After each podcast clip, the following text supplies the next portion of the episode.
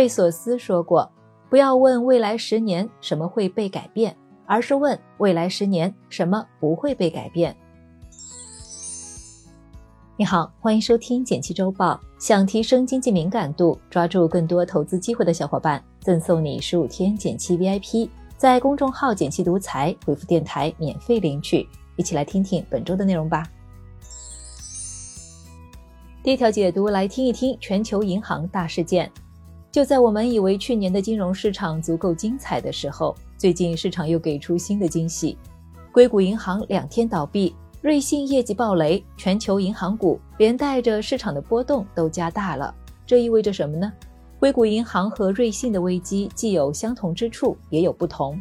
先说不同，硅谷银行的问题和流动性不足有关，一边是存款流失。取钱的人越来越多，一边是投资的债券价格下跌，浮亏巨大。为了应付曲线，硅谷银行只能认亏割肉卖出债券。但大量债券的突然出售又会影响金融市场价格，所以美联储和财政部迅速出台救助措施，兜底了储户存款，并提供借贷工具，让机构在缺钱的时候就不用急着出售债券。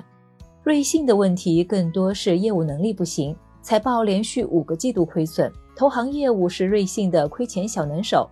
这两年踩中两个大雷，亏损近百亿美元。内部高管从 CEO、CFO、COO 全都换了一遍，但仍然没有改观。业绩不佳造成客户流失，瑞信不得已一直提高存款利率，新客能达到百分之七，远高于同行。再说相同之处，加息环境下，银行获客的成本提高。为了盈利，还得寻找获利更高的项目，难度变大。目前，两家银行都得到本国央行的鼎力支持。新硅谷银行已经重新开业了，瑞信也得到瑞士央妈五百亿瑞郎的借款援助。这对我们有哪些影响呢？对我们来说，预判是否有黑天鹅，黑天鹅什么时候到，以何种方式出现，几乎是不可能做到的事。那么，能够应对的就是做好手头的资产配置，留足安全垫，定期投资，以不变应万变。对监管部门来说，关键是控制住风险，避免负面的连锁反应。当前的银行业危机也让央行继续加息的手松了松。下周的美联储会议加息幅度可能比预期来得小。第二条解读来听一听国企改革深化。前天。国资委发布了国企改革三年行动的经验总结与未来展望，和世界一流企业和专精特新示范企业的名单，主要讲了过去国企改革三年行动的主要成果和新一轮国企改革深化行动的展望。这意味着什么呢？咱们先来梳理一下未来展望里头的重点：产业发展起来。这里面涉及了很多战略性新兴产业。数字化方面，主要提到了新一代信息技术、人工智能、算力产业等数字基础设施和产业数字化转型。绿色化方面，加大新能源、新材料、绿色环保等投资。高端化方面，生物技术、工业母机等领域要加快发展，也提了一嘴高质量建设“一带一路”。科技创新起来，鼓励企业科技创新，特别是被卡脖子的技术。安全保障起来，主要是守住能源安全、电力安全和粮食安全，还要加强通信网络等新型基础设施建设。这也对应了提名的寄予厚望的两百零七家公司，其中地方国企是首次纳入示范企业名单。这有什么影响呢？国央企还是有投资价值的。一是价值确实存在低估的情况，截至到二零二二年末，大概有百分之十七点九的国企处于破净状态。没法再融资。二是这几年国央企的股权激励次数变多了，分红也比较稳定。不过现在国央企板块还在主题投资阶段，之后可以多关注国央企基本面的改善情况和政策催化。参考开源证券，可以从三个维度综合筛选。行业维度可以关注安全、绿色、科技创新相关的国央企；政策维度可以关注有机会受益于专业化重组整合的企业。企业维度可以关注分红、股息较高、盈利稳定的国央企。第三条解读来听一听后备箱经济。关上后备箱，说走就走；打开后备箱，就是移动小店。最近后备箱经济火了，每当夜幕降临，一辆辆私家车陆续驶入固定地点，打开后备箱，拉上氛围灯，挂上标语，开始整活儿。这意味着什么呢？不知从什么时候开始，汽车后备箱成了一个个小铺子，迅速火遍各大城市。从手作美食、日用杂物到古着服装、潮流配饰，琳琅满目，应有尽有。这大概是疫情期间流行的地摊经济的升级版。摆摊的大多是想利用业余时间增加点收入，或是刚刚创业的朋友。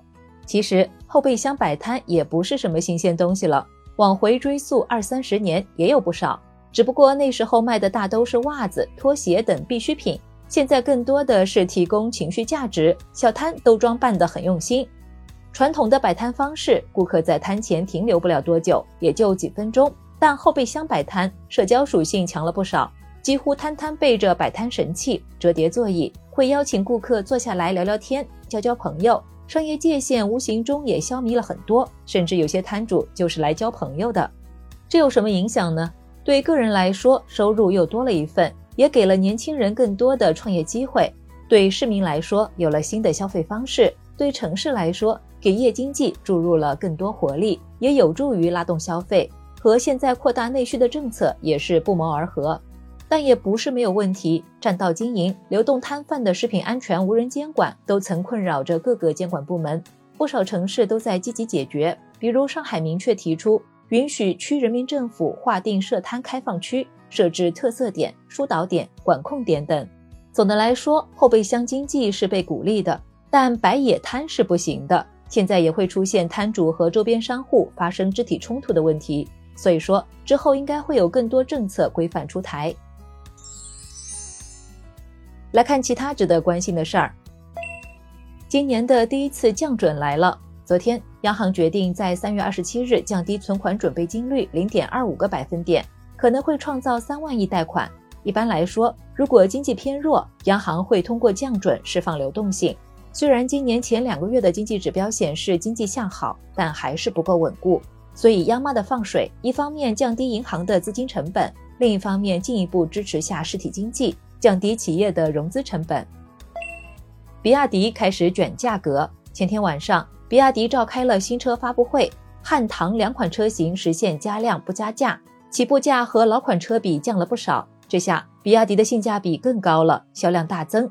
当天晚上官网都被挤瘫了，其他家的压力更大了。甚至他还卷到了燃油车，之前发布的秦系列直接实现了油电同价，上市七天就拿到了三万多订单。GPT 四 Office 全家桶登场。昨天，微软发布了新的办公全家桶，咱们每天都要打交道的办公软件都获得了 GPT 四的加持，可以自己写文章、做总结了。而且，所有的软件都是互通的，比如根据 Word 内容可以生成 Excel 或 PPT。目前，软件还在内测阶段，我们还不知道什么时候能用，可以期待一下。